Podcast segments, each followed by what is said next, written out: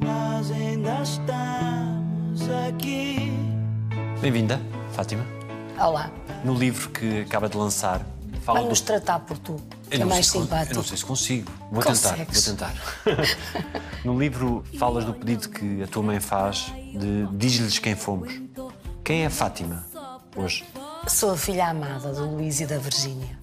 É assim que eu me vejo, só isso. E estou a achar muita graça porque tem pequena. Eu sei que estive aqui, neste espaço, porque esta livraria fazia parte dos roteiros que o meu pai percorria aqui em Lisboa nos alfarrabistas. Porque o meu pai metia o nariz em tudo que fosse prateleiras cheias de livros. Começávamos de manhã, às nove, e eu ficava ali parada à espera. Às vezes dava-me um livrinho pequenino, por exemplo, Dom Quixote La Mancha para crianças. E eu ficava ali encostada no sítio a ler e, e entretida. E acabo de receber uma notícia de última hora. Fátima Campos Ferreira, estou como sou, no alta definição. Não vimos aqui resolver todos os problemas, mas queremos levantar os mais relevantes. No prefácio do livro, o general Ramalhianos fala da razão pela qual a Fátima é quem é e como é, tem a ver com ter sido tão amada.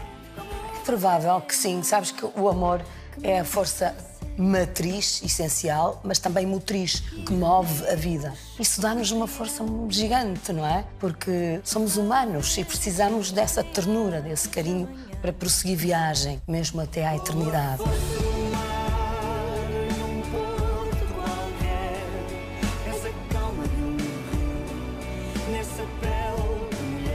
E cita Fátima quando diz que esse amor deu-lhe a capacidade de não ter a necessidade nem de se sobrevalorizar, nem de se subestimar. Sempre tive uma noção muito relativa de tudo, de relativizar tudo. Aprendi isso com os meus pais, especialmente com o meu pai. Era uma pessoa, punha tudo em perspectiva. Tudo é muito importante, mas ao mesmo tempo tudo tem os seus quês. Ele tinha uma expressão muito engraçada. A vida é uma corrida de bicicletas. Nunca queiras ser o primeiro, que isso dá muito trabalho, tem muita pressão, muita competição. E nem sempre resulta. Mas nunca queiras ser os últimos. Eu penso que ele tinha razão. Essa pressão da competição é execrável. Não nos deixa viver, não nos deixa sequer amar, não nos dá espaço nem tempo. E, sobretudo, aquilo que me rege a mim própria, que trouxe talvez do meu pai inconscientemente, que é uma espécie de consciência. Parece que tenho um grilo falante dentro de mim. E é isso que me move, é a minha consciência.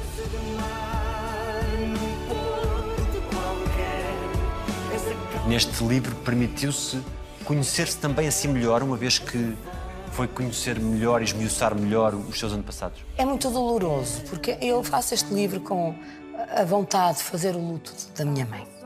Minha mãe morreu com Parkinson no último estadio, mas lúcida. E isso foi uma coisa muito difícil de assistir. É qualquer coisa de, de muito assustador. E eu tive, talvez por isso, muita dificuldade em, em fazer o luto. Ela já morreu em 2017 e, e está muito viva dentro de mim. E sempre que eu tenho que fazer este exercício de pensar ou escrever, ou até rever agora o livro, isto é uma, uma ferida que eu tenho dentro de mim. É, é muito difícil. Eu sofro com isso, porque não estou ainda habilitada a, a ler e com um sorriso só. Tenho aqui eh, marcas profundas e, e penso que tem a ver muito com essa doença da minha mãe e mesmo tendo eu feito, enfim, tudo o que pude. Mas eh, reconheço que o grande objetivo do livro é, é fazer o luto. E escrever também para os seus netos, deixar um testemunho. Ela costumava dizer: se não lhes disseres quem fomos, eles vão nos perder o rasto. E puxava-me assim o braço e dizia: Tu não te esqueças, diz-lhes quem fomos. E eu dizia: Está bem, mamã, mas dizia sempre, obviamente, muito emocionada, porque eh, percebia que era um pedido da terminalidade, eh, da finitude. E os meus pais morreram com 15 dias de diferença, vê lá. O meu pai já estava muito mal, mas não suportou a partida dela. Aliás, sempre disse: Nunca me digam a palavra. A palavra era que ela tinha morrido. Mas ele sabia, não me sei dizer. Ele percebeu que ela tinha morrido. Portanto, digamos que esse conjunto de situações e de despedidas, isso fez com que nascesse dentro de mim essa vontade de escrever e dizer finalmente aos netos e aos vindores quem foram, de onde vieram aquelas famílias que me deram vida a mim e ao meu irmão. E depois eu dei-me conta que eles foram iguais a quase todos os outros. Nós partilhamos quase todos a mesma história, com nuances. Mas não somos assim tão diferentes. Somos humanos.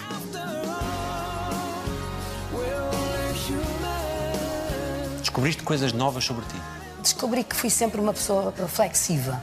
Aliás, a fotografia que está na capa, se reparares, eu tenho 11 anos e tenho um olhar de quem está à procura de qualquer coisa. Acho que fui sempre essa pessoa. Sou pessoa de procurar sempre mais e, sobretudo, sou muito inquieta, com muita vontade de perceber o que é que estamos aqui a fazer. Quem é o homem, a mulher, quem somos os habitantes deste planeta. Sou interessada no mistério da vida, Se fechares os olhos, ainda te sentes hoje no carrossel? permanentemente. Eu vou sempre agarrada ao pescoço da girada, com o vento a dar-nos de frente e com medo de cair. Mas vou, tenho essa coragem. E se houver um carrossel numa feira, eu entro logo e procuro a girafa. Quais são as memórias mais vívidas da infância? São de facto os pais, porque eu vivi num sítio que era pequeno à altura, era uma vila, hoje é uma cidade, Valença do Minho, e vivi muito junto da Galiza, da Espanha. A alegria dos dias era pensar que íamos à Espanha. Eu aprendi a falar espanhol de pequena, tínhamos amigos espanhóis. Depois vinha sempre a Lisboa também, um mês por ano, e aí era outras descobertas, o cinema, as grandes lojas, as avenidas. Já havia metro nos anos 60, e isso são as memórias felizes bem como as brincadeiras com as amiguinhas, as pessoas que me rodearam, as minhas madrinhas, todo esse ambiente que me rodeou em Valença do Minho, que era uma terra pacata e onde pouco acontecia.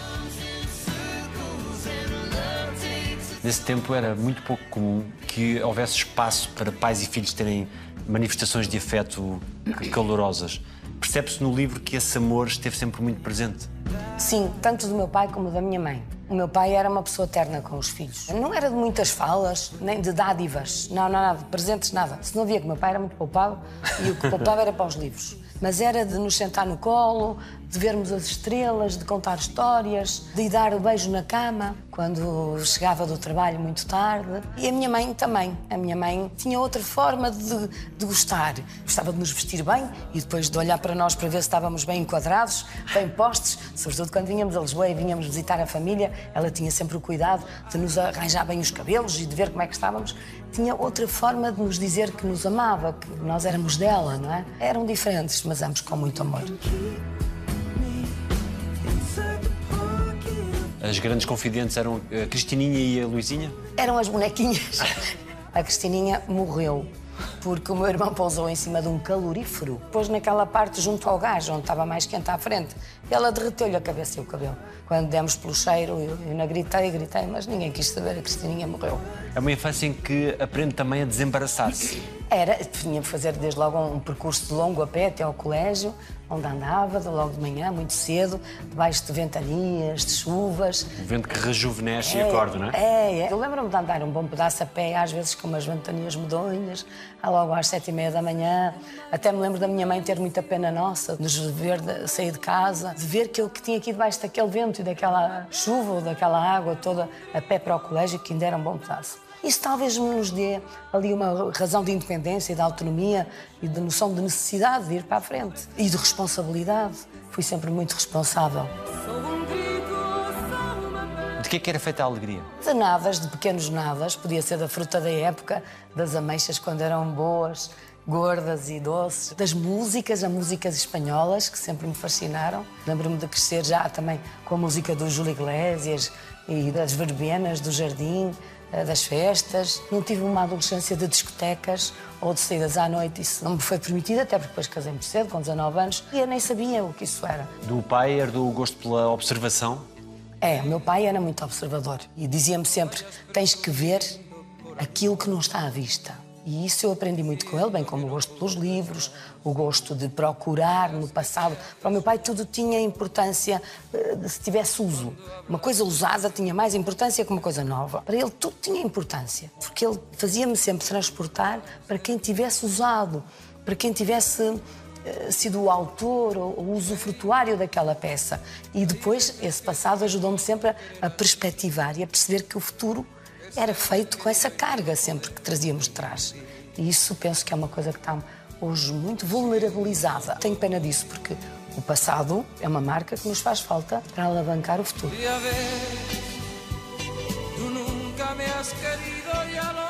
O que é que se encontra quando se olha para as coisas como a Fátima faz e se tenta ver aquilo que não está à vista? Eu acho que se encontramos sempre o mesmo, que é. Eh, Pelo menos é aquilo que eu procuro. Eu quero saber mais de todos nós, dos que estamos aqui neste planeta. Estamos aqui há milhões de anos, temos eh, feito uma enorme viagem, mas sabemos pouco de onde vimos e para onde vamos, não sabemos quase nada. O mistério continua igual. Mim interessa-me saber o que é que está no outro. Costumas perguntar aos teus espectadores o que é que dizem os teus olhos. É isso que me interessa mesmo. É o que é que tu tens nos olhos, porque para mim o infinito são os teus olhos. É o outro. Nós não sabemos mais nada. O resto é fé, alguma ciência. Mas estamos muito longe de ter certezas, seja do que for. E a mim interessa-me que todos percebam isto, para que, em rede, nos possamos entreajudar. Eu sei que a crueldade faz parte do balanço da existência. Infelizmente, ela está dentro da natureza humana. Mas eu gostava e peço que a bondade acabe sempre por vingar. Eu quero isso, sonhei com isso desde pequena. Talvez também tenha sido alguma coisa que me veio não só da ternura dos meus pais, mas também do colégio onde andei e das coisas que diziam. Eh, eu acredito que a ternura acabe por vingar. A fé para si explica algumas das nossas circunstâncias? Talvez sim e talvez não. Eu acho que é feliz quem tem fé, porque tem uma parte do problema resolvido. São coisas muito intimistas, muito pessoais. Todos nós temos uma parte crente dentro de nós. Às vezes nem sabemos. Basta sermos desafiados num momento e vamos descobri-la. Mas mesmo que não a tenhamos, temos é que pensar no que temos. E o que é que nós temos? É o outro. O mistério da vida é o outro. É porque estamos aqui. Porque só nos temos uns aos outros.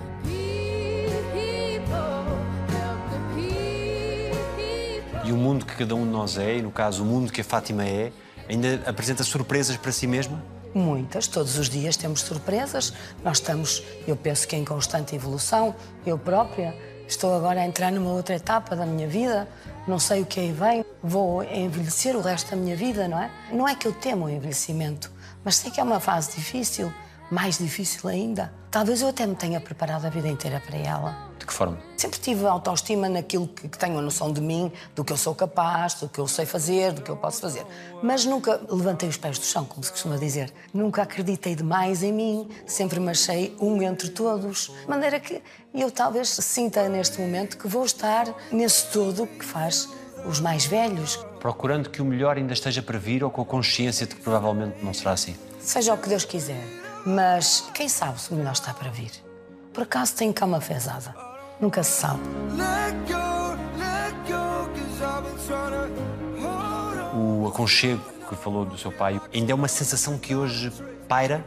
É, não há dúvida que é esse amor, essa ternura que me faz eh, acreditar. Eu sei que os meus pais me amam, onde estiverem. Eu sei que essa energia que corresponde aos meus pais está onde estiver a amar-me. Quem não me diz que essa energia não a vamos reencontrar algum dia, de alguma forma? E eu sinto esse amor. Eu tento transmiti-lo. Os meus pais tinham uma coisa muito engraçada, sobretudo a minha mãe. Diz-lhes que eu vou gostar deles mesmo sem os conhecer. Não era preciso conhecer os que viessem. Vou gostar sempre deles. Gostavam de falar nos amigos que já não viam há muito tempo, pessoas que tinham perdido de vista pelas etapas da vida. Pareceu-me sempre que eles gostaram de todos, daqueles que os acompanharam, daqueles que ficaram para trás e daqueles que eles não conheciam, nem vão conhecer nunca. A Fátima descreve o momento em que se estava a despedir do seu pai e a necessidade que teve de dizer Fati está aqui. É, o meu pai e a minha mãe chamavam-me Fati. E eu estive com o meu pai nas últimas horas. Ele morreu nessa noite e eu estive até ao fim do dia com ele. Eu sabia que ele estava a fazer o processo de agonia. E a determinada altura eu fui falando com ele o que podia ao ouvido, dizendo-lhe que estava ali, dizendo-lhe o que me apeteceu dizer naquele momento. Eu percebia, pelo sentimento dele, que percebia tudo o que eu dizia. E ele disse-me duas vezes, em voz sumida: Vai-te embora. Vai-te embora. Como quem? Não fiques aqui até ao fim. Isto é a maior generosidade que se pode ter para com um filho. Não queria que eu estivesse ali até ao fim. Ele sabia o que estava a acontecer e ainda teve esse discernimento de pedir que eu me afastasse. Só mais tarde é que eu percebia que ele vai-te embora. Ele sabia. Fátima fez questão de lhe dizer que ele tinha cumprido a sua missão. Muito, muito. Que tinha cumprido a sua missão e que todos o amávamos. Disse-lhe aquilo que era o normal. E quando saiu da sala, quando ele pediu para sair e a Fátima, apesar de ter dito vou estar sempre aqui consigo e quando saiu é uma dor imensa. É, porque eu tive a noção que provavelmente não o volto a ver. Como não voltei, não é? Acordei às sete da manhã com a notícia. Papá morreu. E tu já sabes que, que é assim, mas é como se não soubesses. Aquele instante, aquele choque é tremendo, não é?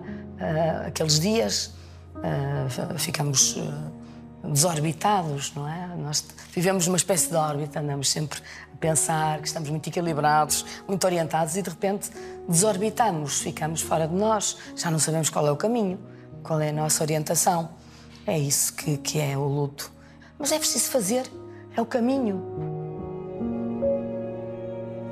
No dia do funeral há um momento que é pura poesia, que descreve no livro, que é a ida à biblioteca, ah, que é bastante impressionante. É, saiu da minha cabeça. O meu pai não ia a casa há bastante tempo por incapacidade e eu disse ao meu irmão gostava de o trazer a casa, já morto. E assim foi. O, carro ir para a igreja parou em casa e eu e o meu irmão estivemos com ele no escritório, o caixão aberto. Eu pus-lhe os livros que eu achei que ele ia gostar mais, que era um livro de Camilo, A Maior Dor Humana, e um pequeno livro eh, do cancioneiro galego, de Rosalia de Castro, que é de poesia galega, que meu pai adorava. E ali ficámos eh, uns instantes largos, meio uma meia hora, até nos virem chamar, porque achamos que aquilo fazia parte não só da partida dele, mas também do nosso próprio luto. Porque o nosso pai viveu para nós, sim, para a minha mãe, mas para os livros. Então, guardamos essa meia hora para ele voltar aos seus livros. Isso apaziguou também o vosso coração de filho, tanto quanto é Talvez, possível. talvez sim, tanto quanto é possível. Talvez por todas essas razões, eu fiz muito melhor o luto do meu pai que da minha mãe.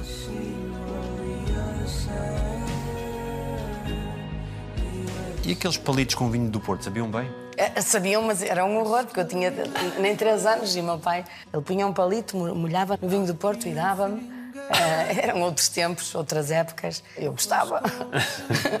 E da mãe, que sensações é que os bordados hoje lhe trazem?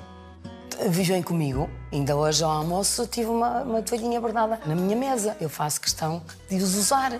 Todo o trabalho que ela fez, não só para o enxoval dela, depois fez para o meu, tudo isso eu vivem comigo. Eu dou muito valor aos trabalhos manuais, porque também não os sei fazer. Ela sabia, era uma perfeccionista, e eu dou-lhes muito valor. Agarre meses panos como se tivesse alma. Sim, e quando desfizemos a casa, havia caixas e caixas de linhas de crochê. O Manuel dizia, isso não serve para nada, agora damos fora.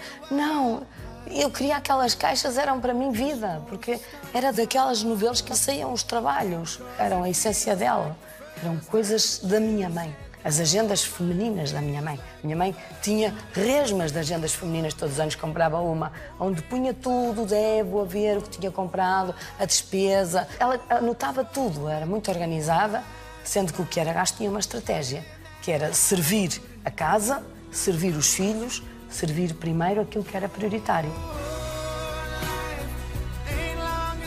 Sempre teve uma predição pela sua mãe, escreve. É.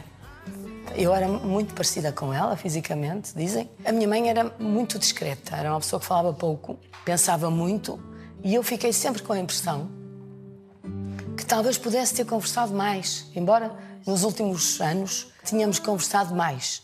Mas quando somos adolescentes e novos, temos que ir para a frente e eu também tive que ir para a frente. As mulheres eh, da minha geração sabem o quanto tivemos que esbracejar para ser independentes. E a minha mãe não. A minha mãe, coitada, ela trabalhou um ano aqui em Lisboa ainda antes de casar, mas depois deixou o seu trabalho, viveu para nós. Penso que isso formatou-a de alguma forma. Era uma mulher muito atenta, muito inteligente, muito interessada, desde logo por política, mas faltou-lhe esse lado da independência, não é? E para ser independente, como foi o meu caso, foi necessário muitas vezes não ter tantas conversas como ela teve com a mãe dela, ou estar tão próximo. Eu vivi muito para o trabalho.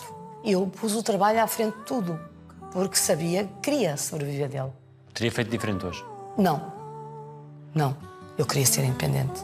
O Ministério da Saúde está a desenvolver grandes esforços para aumentar os enfermeiros qualificados. Não foi uma surpresa para os seus pais a mulher é profissional em que se tornou? Os meus pais relativizaram sempre tudo, nunca comentaram que bom, que bem, que nada. Pelo contrário, deixaram-me ir. Penso até com alguma, primeiro estranheza e depois com algum medo, porque sabiam que era um mundo complicado, o mundo da televisão. Mas havia uma noção de responsabilidade que eles sabiam que eu tinha. É claro que haverá momentos em que eles, ao longe, até sem me dizerem, tiveram orgulho em mim, e noutros, se calhar, menos, não faço ideia. Mas isso não eram coisas festejadas lá em casa.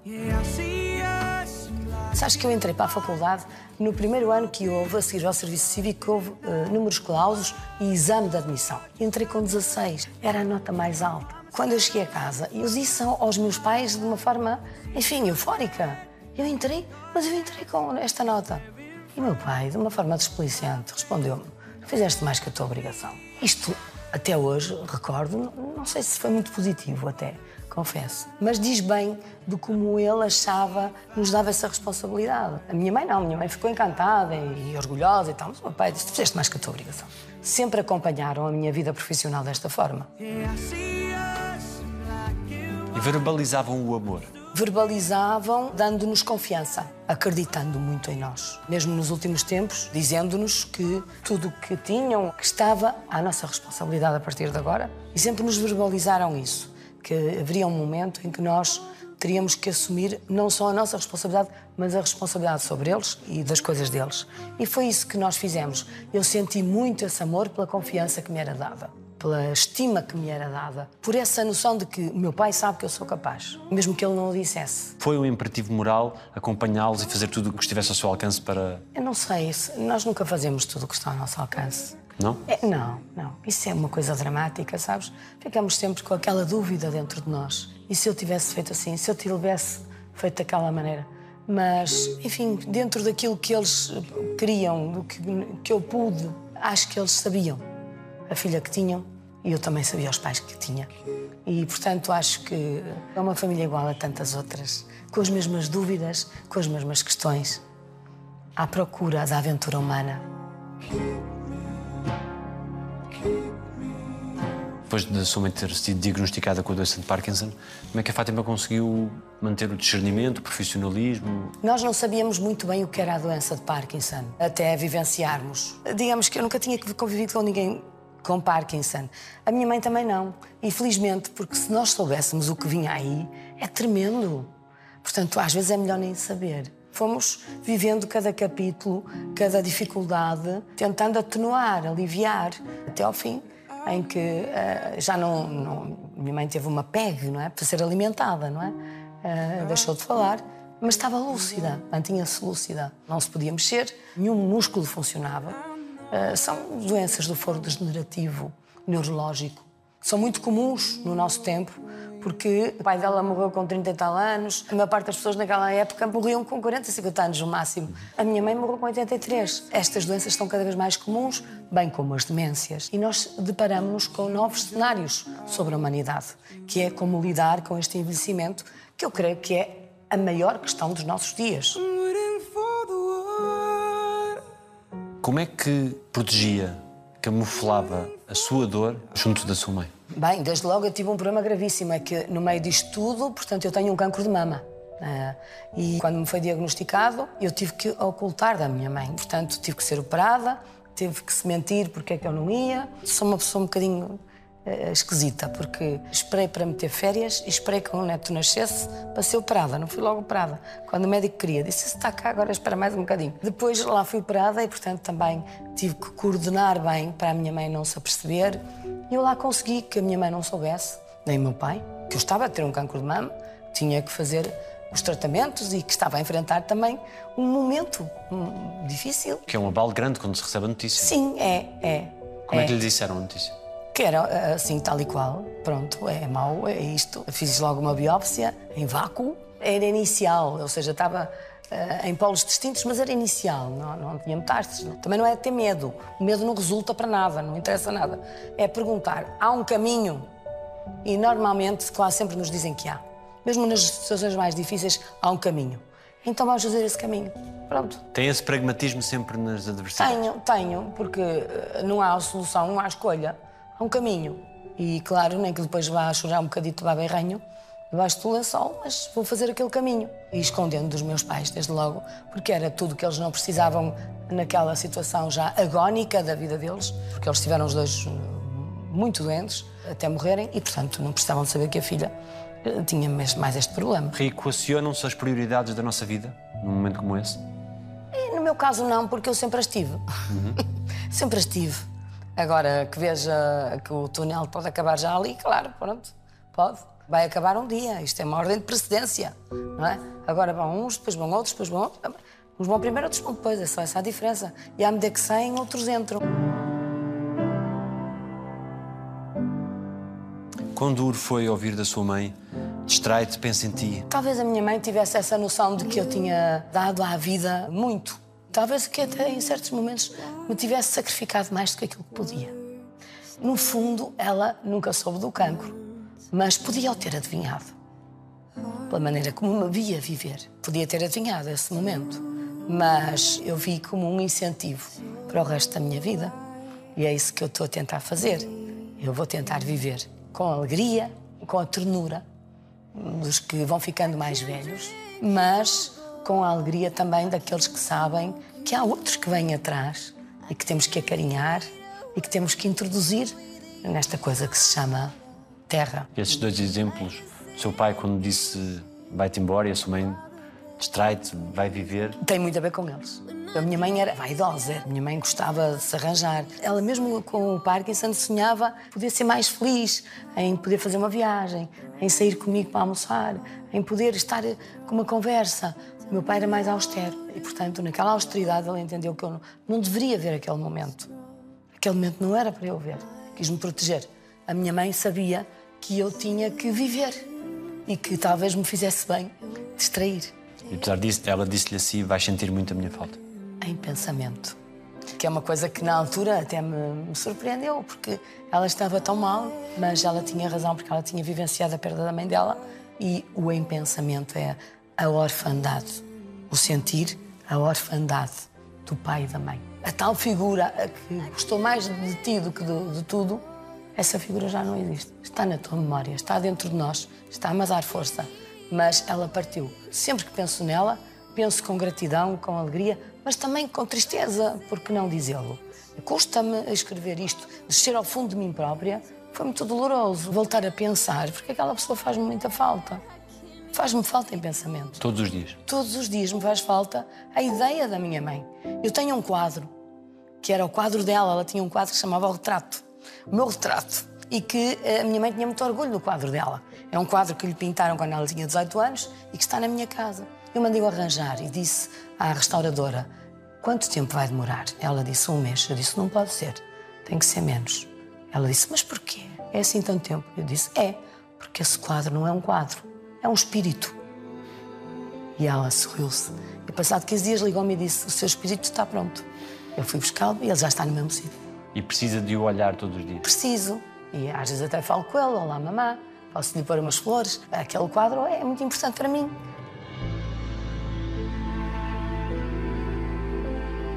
Fátima escreve que o momento mais impactante da sua vida foi quando viu a sua mãe morta. Compreendeu a morte física nesse momento? É, eu pensei que tinha compreendido quando a minha avó morreu, até porque a minha avó, mãe dela, eu achava que tinha sido a pessoa mais notável e persistente e mais forte que eu conheci na minha vida. E era, de facto. E quando a vi morta, aos 90 anos, claro que, que foi uma coisa, até, até, um luto que fiz de uma maneira muito engraçada, porque eu fui para o cemitério todos os sábados, eu ia armada de vassouras, baldes e flores, ia sempre ao cemitério fazer um certo trabalho numa rotina. Não fiz isso com os meus pais, até porque foram cremados. Mas hum, quando eu vi a minha mãe morta, uh, tive uma expressão que, que me recordo, que foi e agora? E agora? o choque é, é, talvez ainda maior. Talvez porque estamos mais velhos. Talvez porque somos a linha a seguir. Talvez porque há um elo indissociável, indestrutível, maior que o mundo, que é o elo de uma mãe com um filho. Que talvez seja até misterioso também, que é o, o da maternidade. É um elo indestrutível. O general Lianes costuma dizer-me que quando fez as comissões no ultramar, os soldados caíam no campo de batalha por minas ou no combate nunca os ouviu gritar pelo pai. Gritavam sempre, oh minha mãe, mãe, mãe, chamavam pela mãe. Isto é uma coisa que se procura na mãe, a tal que generosamente nós não queremos que os nossos filhos passem. Vai-te embora, que eu aguento-me sozinho. É isto que o meu pai me estava a dizer. Essa generosidade que se tem com um filho, tem-se também com uma mãe, mas procuramos sobretudo o aconchego. A nossa casa, não é? É a mãe, o útero, é uma relação uterina. Voltar a casa com o seu irmão foi um processo doloroso? É, muito doloroso, porque tu sabes que as casas são guardiãs de cheiros, de objetos, de coisas que lhes pertenceram. E a casa dos meus pais era grande. É, é uma experiência uh, difícil e complicada, porque é quase também uma, uma invasão do espaço deles. E agora temos que tomar decisões. E, mais uma vez, corajosamente, tem que se ir para a frente. Até porque eles nos pediram.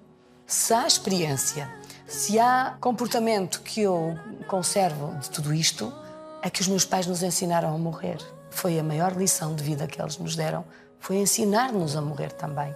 Como nos despedirmos uns dos outros. Eles prepararam-nos que iam sair de cena, que iam nos deixar, que nós agora é que tínhamos de tomar conta, que tinha chegado uh, o tempo.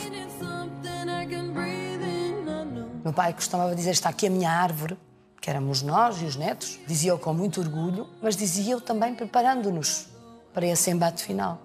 Agora conservem-se uns aos outros, juntos, e apoiem-se, alarguem-se o mais que puderem a todos os outros, porque é a tal questão humana. Eu acho que os meus pais construíram mais do que ninguém essa questão uh, humana do próximo, do outro, de que nós estamos aqui neste planeta em rede com todos os outros. Porquê que a sua avó era tão notável? Porque no tempo em que ela ficou viúva, em 1933, não era habitual uma mulher ter que trabalhar e ter que se sustentar sozinha, a ela e à filha. E ela fez-lo sem nunca mais ter casado, sem precisar de nenhum homem. Chegar aos braços dela era como chegar ao céu? Era, quando vinha de comboio. Nós vinhamos de Valença para Lisboa. Quando chegámos a Santa Apolónia, a minha avó estava no cais e eu lembro-me que já era quase meia-noite e vínhamos cheios de sono no compartimento. A minha ideia era espreitar pela janela. E via sempre um braço muito alto, que a minha avó era alta, a acenar lá no fundo. Era a minha avó. E depois, eh, é isso que eu te conto no livro, cair nos braços dela era como se chegar ao céu. Porque ela era muito carinhosa, era uma pessoa que ansiava também por aquele momento. Foi Fátima que a vestiu quando ela faleceu? É, temos que fazer essas coisas, não é? Lidar com a morte é um ato de amor. Eu não queria que mais ninguém fizesse aquilo à minha avó, porque ela tinha-me designado a mim, tinha deixado a sua roupa destinada. Até tinha dito como é que queria que puséssemos as mãos, os pés, tudo isso. E tinha tudo designado ao pormenor.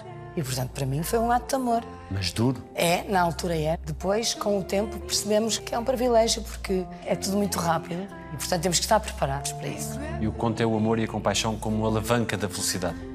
É. Quem não perceber isso nunca mais vai ser feliz. Quem não se interessar pelos outros quem não perceber que é o braço que se estende que é o mais importante, ou é a compreensão que se é capaz de dar ao outro, aí é que está o amor, aí é que está a compaixão. Compaixão não é ter pena, compaixão é estar com, estar com o outro. Isso é que significa a palavra compaixão. Vejo a vida dessa maneira, sem otimismos desbragados, uhum. ilusórios e parvos, sem gargalhadas fáceis, mas também com alguma alegria. E o amor como única grande grandeza do mundo? É única. Tens mais alguma? Ora, ensina-me. Diz-me qual é. é. É o amor que tens pelas pessoas, pelos teus colegas, pelas tuas filhas, desde logo, pela tua mulher, pelos teus pais, pela tua família. Não temos outra grandeza no mundo. É o amor. É a ternura, é aquilo que somos capazes de abdicar em função do amor, de dar em função do amor, da generosidade que somos capazes de ter a questão humana tem que ser prioritária. Ensiná-la. Para quem não a entende, não é intuitiva. Nem todos nascemos com esse livro fácil de instruções, com esses beijos que nos dão à noite. Mas os que não temos, temos que ensinar a puxar. Temos que lhes colocar na frente a evidência do amor e da ternura. A Fátima é hoje uma mulher mais só. Somos todos sós, nascemos sós e morremos sós. Mas ao longo da vida vamos tendo os nossos encontros. A minha solidão acontece muitas vezes porque eu quero. Sou um bocadinho como a minha mãe. Tenho que ter o meu tempo, gosto de estar comigo própria, gosto de curtir as minhas mágoas também comigo, sozinha. Quão importante é que foi o Manel na sua vida? Foi muito importante, foi 30 anos, quase 30 anos. São encontros inolvidáveis, não é? Uh, de ternura, de tudo, não é? Enfim, a vida é o que é. Há sempre um tempo em que nos temos que despedir. E ter a resiliência de, tal como na morte dos seus pais, tentar seguir em frente? Não há outra Tentar- alternativa? Não há alternativa, não há escolha.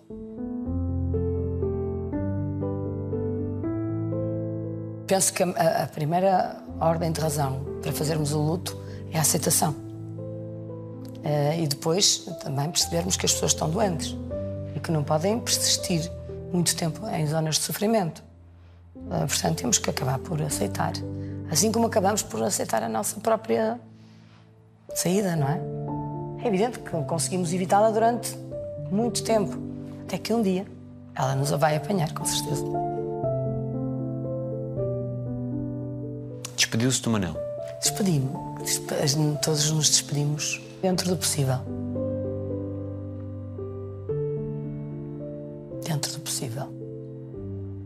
Isso é mais doloroso do que foi com os seus pais, em que houve uma conversa mais consciente. É diferente, são mortes diferentes. Antes, uma mais antes do tempo e outras por doenças que se arrastaram há muito tempo. Como é que recebeu os abraços de todas as pessoas que a quiseram abraçar há tão pouco tempo? Com muito carinho. É uma grande generosidade da parte delas e um grande apoio. Que atenua alguma coisa? Atenua, atenua. Eu percebi isso na morte dos meus pais. Até aí eu não tinha verdadeiramente percebido como era importante irmos dar um abraço a alguém que perde um familiar. E naquele instante é que eu percebi que o A, B e C, que são muito meus amigos e que vêm, que me abraçam e que estão ali comigo, dizer, é uma coisa impressionante o que isso nos faz de bem. Eu tenho amigos desses. Tenho, por exemplo, um amigo que ainda agora, na morte do Manel, foi o o primeiro ou o segundo a chegar à minha casa, que era o meu realizador, o Rui Romano, que tu conheces. Que é. Ah, e, e a ficar, a chegar e a ficar. A ficar. Não vou, eu fico aqui. As atitudes são extraordinárias. Em silêncio, se eu Em preciso. silêncio. A Nini Andrade Silva, tanta gente, outras pessoas que ninguém conhece, mas que são minhas amigas do coração. Eu posso estar na Conchinchina, que eu sei que essas pessoas, no silêncio delas, estão comigo. Isso é o mais importante, claro, que é o tal infinito. E a Fátima precisa de palavras para essa catarse ou de silêncio? Posso estar no silêncio, não, não preciso de palavras, eu sei que eles estão ali. Agora, quando nos morre alguém, é importante essa presença, muito importante. E sentir que não se está só. Claro, claro que sim. A vida reveste-se hoje para si de saudade. Reveste-se de muitas memórias, ternura, de aprendizagens diferentes. Eu sou o resultado dessas aprendizagens, mas eh, eu tenho muita esperança. E a minha maior esperança é nos outros. Eu tenho esperança no futuro. Tenho esperança de continuar a ser feliz e que as coisas sigam o seu caudal. Os rios das saudades, das tristezas, vão a par também do rio da alegria, daquilo que é a semente da esperança que eu quero deixar aos outros. Porque é preciso viver. Viver é imperioso.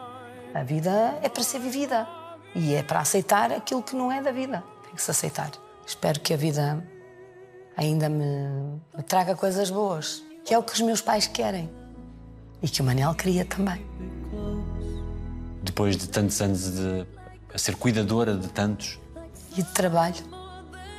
E há sempre um sentido para isso, para se ter doado tanto. Foi essa a aprendizagem que eu tive com os meus pais, da dádiva ao outro, de perceber que não estamos aqui sozinhos, que só existimos em função do outro. Existimos porque estamos em comunidade, estamos em rede. E também se cumpre naquilo que deu aos outros. Claro.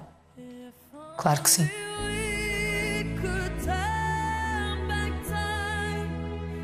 Como é que faz agora quando há tempestades e trovoadas? Aqui na cidade há poucas, já há muitos para-raios, mas quando eu via em Valença havia muitas ventanias, trovoadas e um silêncio mortal. Um silêncio, só se ouvia o vento a soprar, a soprar. Padre António Vieira tem uma expressão muito interessante. A vida é pó levantado, é pó com vida. A morte é pó deitado, é pó sem vida. E é isto que nós somos, é o pó.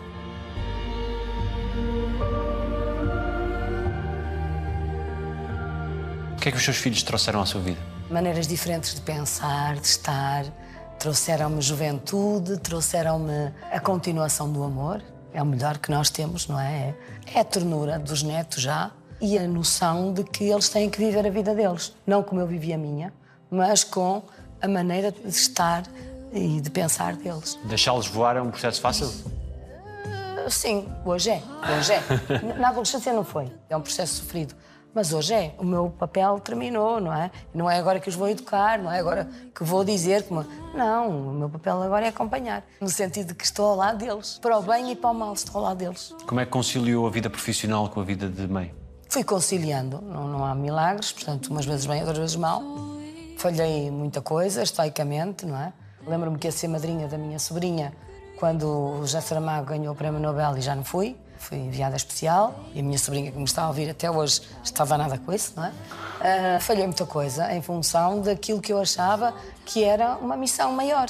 E também uma missão que me deu muito prazer. Alguma coisa que os seus filhos tenham dito que tenha sido especialmente marcante para si? Talvez para eu pensar também mais em mim e me distrair, as mesmas palavras da minha mãe. Talvez nessa linha, sim. Uma pessoa com este espírito realmente facilmente se esquece de si própria, não é? Mas vamos indo, vamos navegando e vamos sendo felizes. A passagem do tempo é um problema? É, é nas maleitas. Cada vez estou mais perto do fim, não é? Sou um bocado realista e cruel, até para mim própria, não é? A minha mãe costumava dizer uma coisa muito engraçada, que dizia assim, há uma coisa que ninguém me tira, é que eu fui muito bonita. Pronto. E eu, há uma coisa que ninguém me tira, é que eu fui nova. fui nova. É fácil ser-se novo. É fácil, muito fácil. Ver um muro para saltar e eu vou saltar e salto. O problema é quando nós não conseguimos saltar o muro, mas pensamos, mantemos as competências todas, mas depois falta a agilidade física. E o país não está preparado para o envelhecimento. Está muito longe disso. Essa é a grande questão. Aliás, meu pai chamou-me a atenção disso nos últimos tempos da vida dele. Dizia-me: o envelhecimento é o principal problema que vão enfrentar. É bom chegar a velho, mas também é difícil. E os velhos, hoje em dia, na sociedade, são vistos como, como um empecilho, quase. Também isso, não é? Quando eh, muitas vezes são eles que poderiam evitar desventuras como as guerras que estamos a vivenciar ou coisas mais comezinhas, até mesmo nas empresas, atitudes impulsivas, de falta de compreensão, de conhecimento, de desilusão. Os mais velhos têm uma componente que podem pôr em cima da mesa e que os mais novos vão ter se Deus quiser, mas ainda não, não tem. Depois há aqueles que aprenderam à força. E tu és um deles. A minha admiração por ti. Ora, é essa, Fátima. Muito obrigado. Já fomos colegas na RTP. É verdade. Muito obrigado. É recíproco a admiração.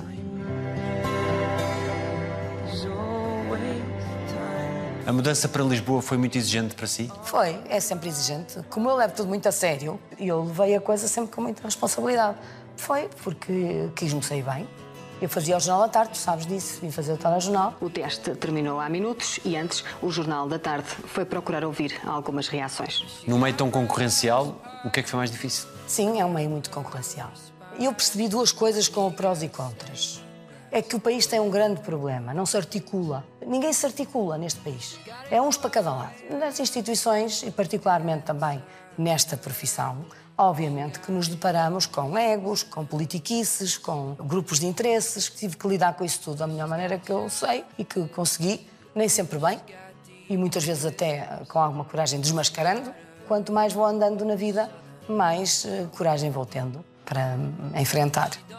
Há seis meses consecutivos que aumenta o número de desempregados inscritos nos centros de emprego. O Prós e Contras é o projeto da sua vida? Talvez. Penso que para a sociedade portuguesa foi, porque é um projeto com muita força, foi uma âncora da sociedade portuguesa uhum. e eu senti isso porque a sociedade acabou por adotar aquele projeto de ideias nas escolas, nas empresas, em muitos sítios. O debate passou a ser visto até de outra maneira. Digamos que é um projeto de cidadania talvez por aí seja o, meu, o projeto de vida. Agora, eu gosto muito do que estou a fazer, tenho uma equipa maravilhosa e eu gosto muito desta minha fase intimista, porque posso descer ao fundo do meu entrevistado, como agora estou aqui a fazer contigo. Fez o que queria ter feito? Realizou os sonhos que tinha? Ah, eu acho que é só.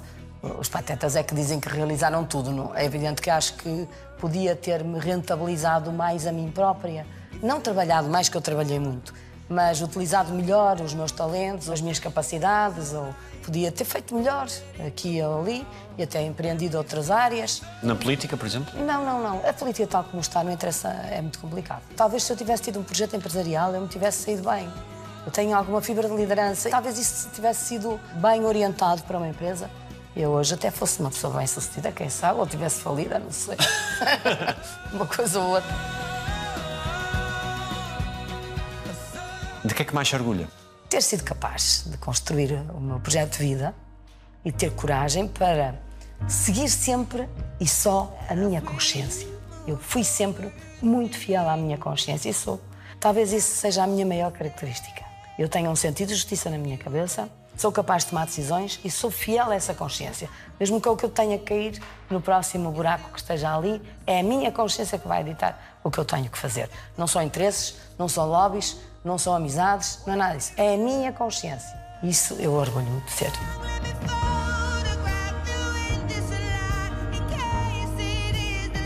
Como é que é a relação com os seus netos? QB, eu adoro-os, mas eu não sou aquela avó da torta e direito de estar ao pé deles, porque eu tenho muitos interesses na minha vida. Eu sou uma pessoa que lê muito, que gosta de pessoas, que gosta de contactos, portanto eu tenho uma vida variada. E os meus netos eh, são fantásticos. No tempo deles, quando eu penso na minha cabeça, hoje é para os netos. Na continuação desta obra que os seus netos escreverão daqui a algumas décadas, que capítulo é que gostaria que fosse dedicado à avó? Aquela que persistiu, que sofreu, que caiu, mas que se levantou, que persistiu, que enxugou as lágrimas e caminhou. E foi em frente e, e lhes disse que isto é para fazer, e é para ir até ao fim, e é para viver, e é para passar o testemunho. E com alegria. E esse exercício de dignidade sempre público que a Fátima faz questão de ter e de honradez e de retidão é maior do que aquilo que a Fátima é, no sentido em que é algo que vem de dentro. Não sei se é assim como tu dizes, mas eu fico muito lisonjeada por tu dizeres essas palavras. Mas seja como for, é sempre algo que vem de dentro. Eu não sei se é de outra maneira, não sei disfarçar. Não sou uma pessoa que saiba construir papéis. Não. Na primeira volta, na primeira curva, estou a dizer o que penso. Era assim que eu fazia no prós e contras. Eu até podia começar com uma pronúncia bem colocada, à lisboeta e tal, mas quando me irritava com alguém, começava a falar mais a porto, porque já estava ali a, a pisar um risco qualquer. Pronto, eu sou essa. Pronto, sou, sou essa, sou assim. Se lhe fosse garantida uma resposta a uma qualquer pergunta sua, o que é que quereria mesmo saber? Onde estão os meus pais? Onde está o Manel? Onde estão todos aqueles que nós amamos? Não os vamos ver, mas será que algum dia os vamos sentir? O que é que está do outro lado? É a grande questão humana. E é para isso que vivemos. É para descobrir.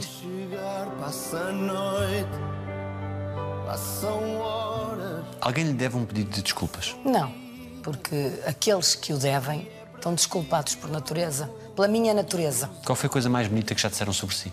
Eu não, não atento muito àquilo que dizem de bem de mim, não, não faço ideia. Aliás, eu tenho um pesquisador, quando eu fazia o prós e contras, vinha a correr sempre mostrar-me uma crítica positiva e vinha-me dizer: Olha, olha que bom, olha o que este escreveu. E eu dizia-lhe sempre: Calma, não interessa para nada. Então, mas não te interessa porquê? Porque amanhã vem uma má e eu tenho que aguentá-la na mesma. E se eu agora ficar muito contente com esta, amanhã não aguento a má. Eu tinha sempre este calibre de estar a pensar que tinha que relativizar tudo. Nunca vivi nada intensamente muito bom, que relativizo também o vem a seguir. Pronto, vivo neste equilíbrio, não sei se isto é saudável. Se calhar é o distraito, olha. O que é que dizem? Os seus olhos? Que sou esta, assim, sem filtros. E normal. Eu acho que a maior qualidade que se pode ter é ser normal. Normal significa que, que, que temos alguma perspectiva sobre nós próprios, que nos colocamos em perspectiva, que sabemos pôr-nos ali ao fundo e olhar para nós e vermos-nos. Não distanciar muito dessa realidade. Não pensarmos que somos alguma coisa de transcendente, porque não somos. Somos um entre muitos, entre bilhões. Muito obrigado. Obrigado. Obrigada, Daniel.